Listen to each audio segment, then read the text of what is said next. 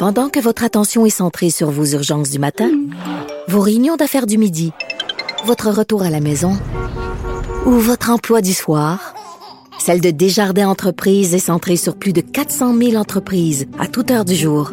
Grâce à notre connaissance des secteurs d'activité et à notre accompagnement spécialisé, nous aidons les entrepreneurs à relever chaque défi pour qu'ils puissent rester centrés sur ce qui compte, le développement de leur entreprise. Ne vous laissez pas berner par ces prises de position saisissantes. Geneviève Peterson est aussi une grande sensible. Vous écoutez Geneviève Peterson. Ah, Ça faisait longtemps qu'on ne lui avait pas parlé. Catherine Beauvais-Saint-Pierre, qui est présidente de l'Alliance des professeurs et professeurs de Montréal. Madame Beauvais-Saint-Pierre, bonjour. Bonjour. Bon, euh, les conditions d'enseignement ridicules euh, dénoncées euh, par les syndicats.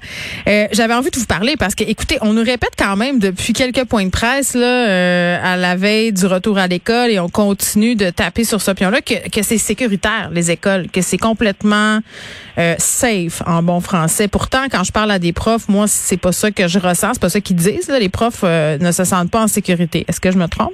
Euh, effectivement, c'est le sentiment qui est euh, pas mal généralisé là, chez les profs actuellement. Donc, euh, euh, la réouverture des écoles, euh, techniquement, on n'a pas de problème avec ça. Sauf que là, ça s'accompagnait euh, non seulement d'allègement de certaines mesures sanitaires, mais en plus euh, avec une absence, je vais dire, de plan pédagogique, parce que ce qu'on nous propose comme plan de contingence est euh, assez euh, ridicule à certains égards.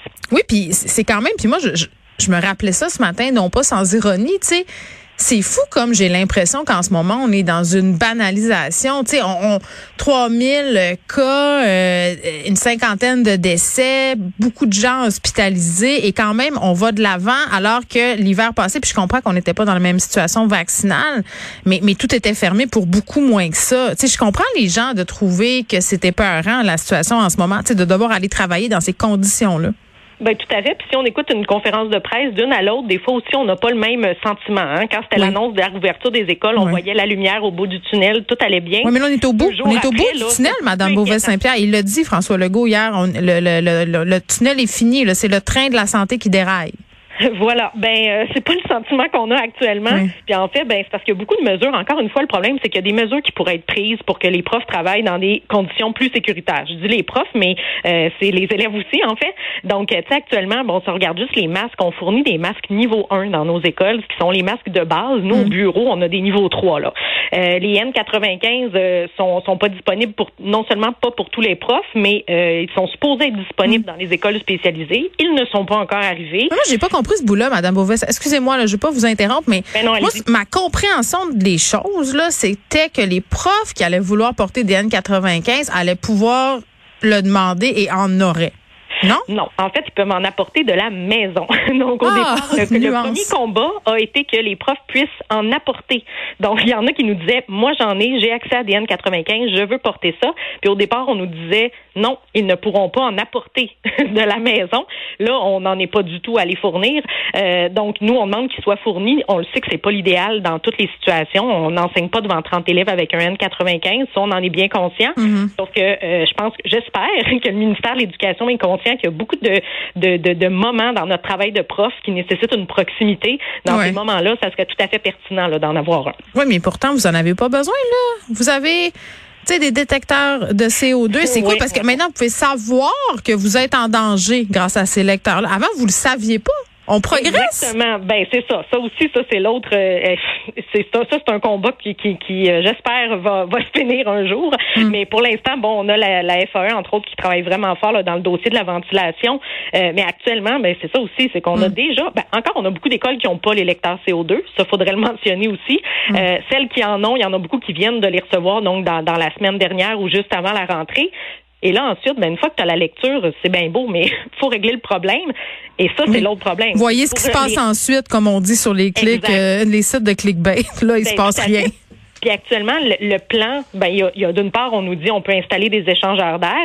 Euh, je dis on peut parce que de l'information qu'on a, c'est quelque chose qui est possible Mm. dans les euh, dans les, les, les locaux et dans les écoles où il y a déjà de la ventilation euh, mécanique. Bon. On a plein d'écoles où il n'y a pas de ventilation mécanique. Dans ces cas-là, c'est assez nébuleux ce qu'on peut faire pour régler les problèmes euh, de ventilation. Et la solution à tout ça, donc les profs ont reçu un plan. Qu'est-ce qu'on fait quand nos taux sont trop élevés? Ben, à toutes les étapes, c'est ouvrir les fenêtres, ouvrir les fenêtres plus souvent, ouvrir les fenêtres plus grands. Euh, puis Ben ensuite, oui. bon, on a le ministre qui nous dit ouais, attention, ayez du jugement, par exemple, s'il fait froid, faut pas trop les ouvrir. Aujourd'hui, il fait moins 22 à Montréal. Ce matin, il Ben, faisait voilà. moins 26. Puis actuellement, c'est un combat qu'on mène dans le cadre de la COVID. Mais entendons-nous que si on a des classes où il y a des qui tapent des 3500 ppm, pardon, dans la journée. Hmm. Mais c'est quoi la, la, la mesure qui est euh, acceptable, mettons, pour qu'on puisse se situer, là? Euh, ce qu'on nous dit, c'est que ce serait en bas de 1000. OK. Donc, en bas de 1000. Puis on a des classes à 3000. l'idéal. On a des classes On a- à 3000. Oui, ben encore une fois, ce qu'on nous dit, euh, ce que ce que le ministre nous dit euh, euh, dans les euh, dans les conférences de presse, c'est oui, mais il faut pas prendre ça à seulement un moment dans la journée, il faut faire une moyenne. Il faut le faire la nuit aussi pour être sûr d'avoir une bonne moyenne. Et voilà, puis il faut vraiment prendre les mesures quand il y a personne dans la classe.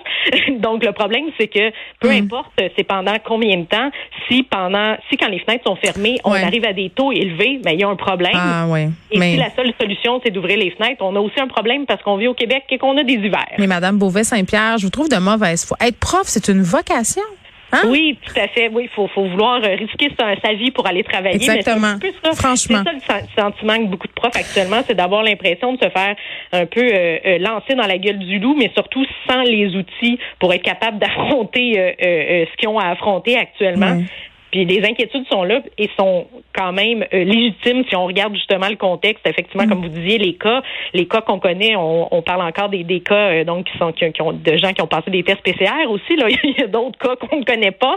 Oui, Euh, parce qu'on teste de moins en moins dans la communauté. Puis c'est vrai que ça en est presque insultant à un moment donné. Puis vous parliez tantôt du relâchement des mesures sanitaires, Euh, la confusion autour de la période d'isolement. Là, là, on revient euh, au bout de cinq jours. Euh, L'élève qui revient, si euh, après ça il y a un test négatif, doit quand même essayer d'avoir une distanciation pendant cinq jours. C'est un peu ridicule. là. Ah, C'est un peu du n'importe quoi. Là. Il y a des experts au Canada qui nous disent que les tests sont positifs euh, aussi loin que dix jours après une infection avec Omicron. C'est, c'est... Ben, en fait, moi, je, je ne peux pas croire qu'on retrouve encore dans les dans les documents ministériels euh, le- la mention Mm. de distanciation dans, le- dans, dans le contexte dans lequel on sait qu'on travaille. Ouais. Euh, entre autres, bon, des profs s'inquiétaient. On a fait une assemblée générale, on entendait les profs qui nous disaient, ben, par exemple, à la cafétéria, les élèves qui euh, reviennent euh, justement d'un isolement, Mm. euh, là, ils vont manger dans la cafétéria avec les autres où la distanciation, on le sait, est pas possible. Mm. Là, ils vont enlever leur masque. Donc, beaucoup de, de scénarios un peu cauchemardesques là, autour de ça, de, de se dire, Hum, les mesures qu'on est supposé prendre au retour d'un élève euh, sont difficilement applicables. Donc, il y a beaucoup d'éléments dans ce plan-là qui, euh, pour nous, tiennent pas la route. Puis qui, en fait, Ben, il y a ça. Il y a, il y a le fait que ça tient pas la route, mais il y a la stigmatisation de cet élève-là aussi. Moi, j'ai envie qu'on parle de ça parce que euh, au primaire, au secondaire, là, c'était la chasse. en tout cas, je voyais ça à l'école de mes enfants. C'est qui que la COVID, qui l'a donné à qui, c'est lui qui va nous le donner. C'est normal, ce sont des enfants. Tout à fait. Qu'il y a aussi ça qui est effectivement un élément, puis ça aussi, ça a été soulevé par beaucoup de profs, ce, ce- cette espèce de malaise-là, de Oui. dire, bon, euh, techniquement, il faudrait qu'on qu'on qu'on éloigne cet élève-là. Josiane est dans le euh, corridor là, pour la semaine. Exactement. On va pas le mettre dans, dans le fond de la classe à regarder euh, le coin du mur euh, euh, pour l'isoler. Donc, il y a ça aussi qui, est- qui est non seulement difficilement applicable au niveau de l'espace, mais au niveau aussi, euh, euh, je dirais, de l'éthique. là. Donc, Mm. Ben, Mm. il y a bien des éléments encore, bref, dans le plan qui, qui, pour nous, tiennent pas la route au niveau de la santé. Puis, Ouais. Mm. si on regarde au niveau pédagogique, mais encore une fois, il y a d'autres affaires qui tiennent pas la route pour nous aussi. Oui, ben je veux qu'on parle là, du pourcentage des élèves absents là, versus les classes en présentiel et les classes en virtuel. Vous avez envoyé une lettre le mardi, donc hier au ministre de l'Éducation, Jean-François Roberge. Euh, il y avait plein euh, de points qui étaient abordés dans cette lettre-là, dont celui-ci. Euh, la règle ministérielle en ce moment, c'est qu'une classe peut basculer en enseignement à distance si 60% des élèves du groupe sont en isolement à la maison à cause de la COVID. Euh, vous, ce que vous demandez, c'est que Québec revoie à la baisse ce pourcentage-là.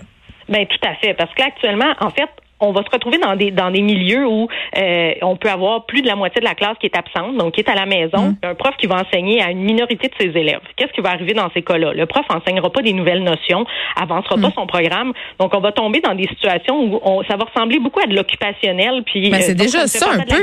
Pour vrai, Ben, moi j'ai à fait. l'impression d'aller parquer mes enfants à l'école certaines journées. Là. Ben, c'est c'est le sentiment que les profs ont. Puis en fait, Hmm. si c'est ça l'intention, ben ça aurait, été ça aurait peut-être été intéressant au moins d'être honnête et de nous dire on veut on veut ouvrir les écoles à tout prix pour la santé mentale, mais on est bien conscient qu'au niveau pédagogique, euh, les profs pourront pas an- avancer. Parce qu'actuellement, on nous expose un plan comme ça, mais d'un autre côté, on a encore des examens du ministère prévus à la fin de l'année, comme si rien n'était. Oui, un bulletin, 11 février, puis Exactement. Tout, tout est supposé avancer normalement, alors que rien ne, ne nous dit qu'on va être capable d'avancer normalement. Donc, euh, c'est voilà, c'est une situation qui vraiment, mm. euh, pour nous, est pas ni, ni l'idéal pour les mm. élèves, ni pour les profs. Et euh, disons qu'on n'a pas la même notion non plus de bris de service mm. là que, que le ouais, Ben, non, non, c'est ça. Puis là, je ferai pas mon CV, là, Madame Beauvais-Saint-Pierre, comme bien des parents. Il me reste deux petites questions là, rapidement, euh, justement là, sur ce pourcentage-là, les classes virtuelles. les, les enseignants là, qui enseignent à la fois en présentiel et en virtuel, c'est impossible que rien se perde dans le rendu et l'apprentissage. Là, moi, c'est ce bout-là, je ne comprends pas. Ben, en fait, actuellement, euh, euh, à Montréal, nous, ce qu'on vit, c'est le prof qui pourrait être en isolement et qui enseigne à ses élèves dans la classe. Donc, toute la classe est, à l'école. Ben, toute la classe toute la classe sauf les élèves qui seraient en isolement. Euh, et le prof, lui, est à la ben, maison. C'est ça, mais c'est un double. C'est comme un double enseignement. Ouais, ça marche euh, comment ça? Puis, ben, en fait, c'est que c'est un modèle qui euh, est clairement pas l'idéal, qui hmm. peut-être peut fonctionner moyennement avec des élèves plus âgés, par exemple. Hmm. Mais si on prend une classe de première année, par exemple, on nous disait que l'enseignement virtuel, donc tout le monde à la maison, était pas l'idéal. Entendons-nous, ça non plus, pas l'idéal du tout pour ben, accompagner des élèves. Mais non, il y a rien qui est idéal là-dedans. Euh, ma dernière question, euh, c'est la question pas fine, je l'appelle comme ça. c'est parce qu'il y a bien des parents qui se la posent, puis moi-même, je me faisais la réflexion. on a tellement manqué d'école depuis euh, bon deux ans. On a eu le congé de Noël qui s'était tiré. Il y a des cas dans la classe qui font que des enfants sont souvent absents. Les journées pédagogiques, là. OK? Moi, la semaine passée, là, il y en avait trois différentes dans la même semaine. Mes enfants vont dans trois écoles différentes. Euh, tu sais, pourquoi c'est pas toujours le même jour dans les mêmes commissions scolaires, premièrement? Puis pourquoi c'est nécessaire de garder des journées pédagogiques alors que nos enfants, justement, manquent de journées d'école? Là, c'est rendu qu'ils vont finir le 23 juin ou le 22, là, pour reprendre la journée tempête. Fait qu'il y bien, il y a bien des parents, là, qui se questionnent. Ben là, la première question est vraiment très technique. Là, c'est des ententes, donc euh, on doit prendre des décisions. Les directions d'établissement choisissent certaines dates, le, centre de service, donc est un peu plate cette réponse-là, je dirais. Non, mais parlez-vous, mais mettez-vous tout le même jour, ce serait tellement moins compliqué. Non? Ben, il y a des, y a, ben, en fait, c'est parce qu'il y a quelque chose aussi qui est par rapport aux dates souvent de bulletins, euh, aux dates d'activité en lien avec l'école. Donc, c'est pour ça qu'il y a une certaine, euh, que, que, ça peut changer d'un milieu à l'autre. Mhm. Au niveau des journées pédagogiques, sont-elles essentielles? Euh, elles sont euh, ultra essentielles ben, pour les profs. Expliquez-nous pourquoi. C'est ça. Il y a des gens qui pensent que les profs se pognent le beigne pendant les ben, journées pédagogiques. Je suis contente de pouvoir expliquer ben, allez-y. En fait, je vous dirais que comme prof, mes journées pédagogiques, je passais pas mal plus d'heures dans ma journée pédagogique à l'école que dans mes, journées mes journées régulières, souvent parce que je me faisais une liste d'à peu près 40 deux points de choses à faire. Hmm. Euh, c'est la journée où on peut ben, non seulement planifier, corriger, euh, se concerter avec nos collègues, rencontrer euh, la psychoéducatrice, l'orthopédagogue, donc parler de certains élèves. Donc ça, c'est une partie de ce qu'on fait. Mais il y a l'autre chose qui peut-être ne, peut sembler ridicule, mais c'est faire le ménage de sa classe, placer sa classe, organiser certaines choses physiquement. Donc, vous en avez encore plus besoin que d'habitude, journée pédagogique. Ben tout à fait. Puis en fait, depuis le, depuis le retour en classe, pas juste cette année, euh, la tâche s'est alourdie chez les profs. Donc euh, au niveau de la planification, puis si on regarde, bon justement, on parlait du fameux 60 mais si on a 60% des élèves à la maison, ça veut dire envoyer du travail à 60% de ses élèves euh, et il y a du travail à faire après l'école. Quand tu as fini d'enseigner à, ton 40% il te reste des choses à faire. Donc ces, ces journées-là sont vraiment essentielles. Mais ben, vous voyez, c'est très très éclairant. Merci Catherine Beauvais-Saint-Pierre, qui est présidente de l'Alliance des professeurs et professeurs de Montréal. On parlait des conditions d'enseignement, d'enseignement, qui sont jugées ridicules euh, par pas mal de profs et deux syndicats.